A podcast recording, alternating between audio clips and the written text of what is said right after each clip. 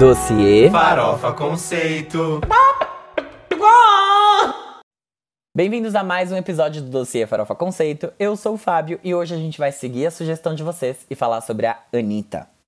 Se você nunca ouviu o Dossiê Farofa Conceito, fique sabendo que aqui eu não vou dar minha opinião sobre os lançamentos, nem sobre a música das pessoas. Eu vou trazer as influências e os gêneros musicais que elas exploraram em cada trabalho delas.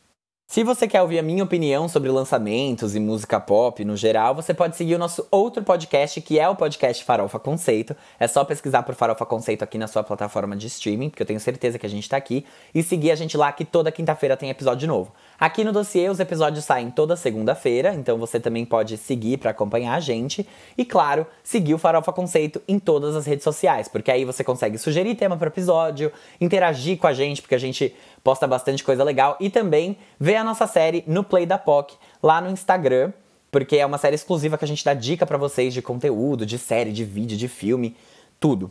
Então, arroba Farofa Conceito no Instagram e no Twitter, podcast Farofa Conceito no Facebook e youtube.com barra Farofa Conceito lá no YouTube, porque lá a gente também posta uma série de vídeos exclusiva baseada em um dos quadros do nosso podcast principal. Bom, eu já não tenho mais recado para dar para vocês, então acho que agora a gente pode começar o episódio. E eu vou começar sim falando de onde a Anitta veio, mesmo que ela mesma já tenha dito 15 mil vezes, tá? Anitta veio de Honório Gurgel e começou cantando na igreja, tá? Se você não viu ela cantando Noites Traiçoeiras no Faustão, eu estou aqui te dizendo para você ir lá e assistir esse vídeo, porque ela sempre fala que ela veio de Honório Gurgel e ela canta essa música junto, por isso todo mundo sabe como ela começou. Mas de fato, o que a tornou famosa pouca gente sabe porque ela não fala muito sobre isso, foi ela ter gravado um cover de uma música chamada Soltinha, da Priscila Nossetti, e postado no YouTube dela. E aí quem viu esse vídeo foi o Batutinha, que é um DJ, né? Ele se chama Renato Azevedo, de fato, mas ele é compositor e DJ. E ele ajudou muito a Anitta a conseguir o primeiro contrato dela com a Furacão 2000. Deu errado, ela acabou processando depois a, a empresária, rolou uma, uma treta grande. Mas aí ela conseguiu é, ser assinada pela Warner Music e em 2013 ela lançou o primeiro álbum dela, chamado Anitta. E esse trabalho acabou chamando muita atenção na época do lançamento, especialmente pelo sucesso estrondoso de Show das Poderosas, que foi na verdade a segunda faixa lançada oficialmente para promover o trabalho. Antes ela tinha lançado Meg Abusada, mas não fez muito sucesso, era só tipo um buzz single assim para atrair um pouco de atenção. Só que Show das Poderosas, vocês já sabem, foi um sucesso estrondoso, acabou colocando a Anitta no, na, nos holofotes de vários lugares. Ela foi fazer Faustão e tudo mais. Então foi bem grande é, o que aconteceu com essa música e ajudou muito ela a se projetar.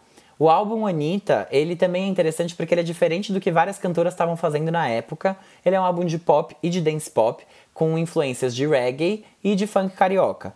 Além também né, de trazer influências de música internacional, como por exemplo dubstep, electropop, RB. Então ele é um álbum que é bem eclético e que traz, de fato, influências daquilo que a Anitta ouvia, que era Rihanna e Beyoncé e Mariah Carey, que é a grande rainha da Anitta. Na época do lançamento do álbum, a Anitta tinha só 20 anos e o trabalho alcançou a primeira posição da lista de mais vendidos do Brasil e foi certificado platina por vendas superiores a 100 mil cópias. A crítica não curtiu tanto o álbum, disse que parecia os trabalhos da Kelly Key, só que lá de trás, mas ainda assim ele teve grandes sucessos. Não Para também foi lançado como single e foi muito bem.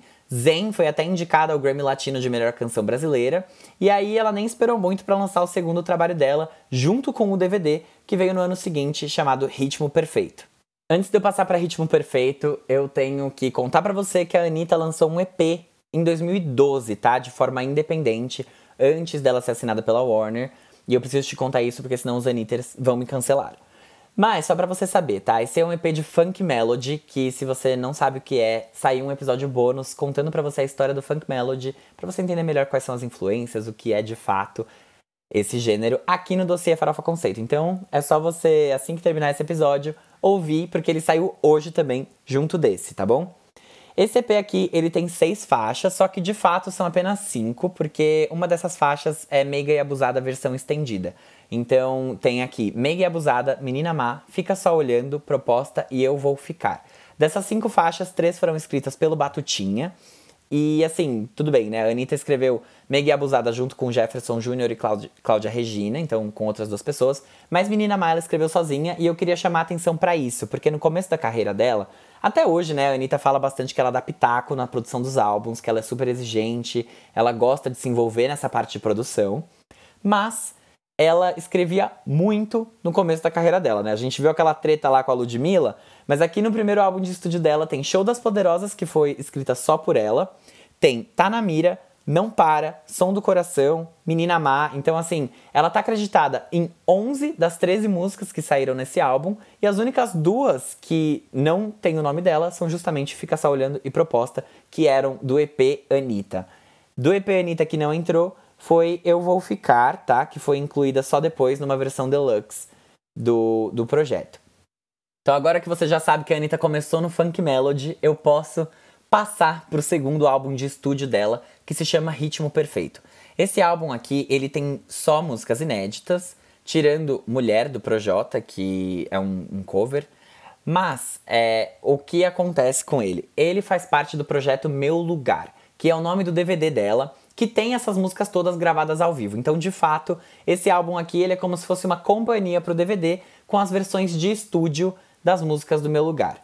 Então, quem não curte muito ouvir músicas ao vivo pode ouvir esse trabalho aqui. Até porque ele tem uma faixa exclusiva que se chama Ritmo Perfeito, que não foi incluída no DVD. Esse álbum aqui ele é classificado como um álbum de pop, R&B e dance pop, e ele tem influências ainda do pop e do eletropop que ela fez no primeiro trabalho, e essas influências estão bem presentes e bem evidentes nas faixas Na Batida, Blá Blá Blá e No Meu Talento. Na Batida é, de fato, um eletropop muito claro, tem algumas partes ali que tem influência de funk, mas de modo geral é um eletropop. No Meu Talento já é um funk que tem muitas influências de eletropop, então dá pra ver bem como é que ela trabalha esses gêneros nas músicas. E de modo geral, esse daqui é um álbum que é menos dançante do que o primeiro álbum dela. Ele tem uma quantidade maior de músicas lentas, como por exemplo Música de Amor, Cobertor, Mulher, Vai e Volta. E nessas músicas, apesar, como eu disse para vocês, né, esse aqui é um álbum que foi descrito como R&B pelas publicações de música, mas na verdade ele mistura R&B com características da música brasileira. Então ele traz umas, algumas batidinhas que tem a ver com R&B, mas a maior parte das músicas lentas, por exemplo, é feita no violão, que é algo muito tradicional, e tem algumas batidinhas ali que também são é, quase que remanescentes de um pop, de um funk melody, e dá pra, pra ver essa mistura que também ficou muito boa para esse trabalho aqui. Ele é um trabalho curto, ele tem só 10 faixas, contando com um remix estendido de blá blá blá. Então ele é bem mais curto e bem mais lento do que o primeiro trabalho da Anitta. E aí, um ano depois de lançar o Ritmo Perfeito, lá em 2014, ela voltou em 2015 com o terceiro álbum de estúdio dela chamado Bang. E esse daqui se tornou o álbum mais vendido da Anitta no Brasil. Acho que todo mundo lembra, né, que no lançamento desse álbum ela criou toda uma estética, não criou, né, mas ela trouxe toda uma estética de arte pop. Ela lançou o single Deixa Ele Sofrer com um clipe bem colorido e pela primeira vez o funk ficava de lado na música da Anitta. Porque esse daqui é um álbum de pop, dance pop também, também tem influência de R&B nas faixas, e ele traz o funk de uma forma bem mais sutil do que o que ela fez antes. Tanto que Bang, por exemplo, nem tem batida de funk nela, Deixa Ele Sofrer tá bem mais sutil também, também não tem uma, uma batida de funk. E o terceiro single desse álbum, que foi Essa Mina é Louca, também não é um funk, é uma música mais puxada para um samba. Como eu falei para vocês, esse álbum aqui já vendeu mais de 300 mil cópias no Brasil, ele é o álbum mais vendido da Anitta, até mais do que o primeiro álbum dela. E por enquanto ele é o último álbum da Anitta que é cantado inteiramente em português.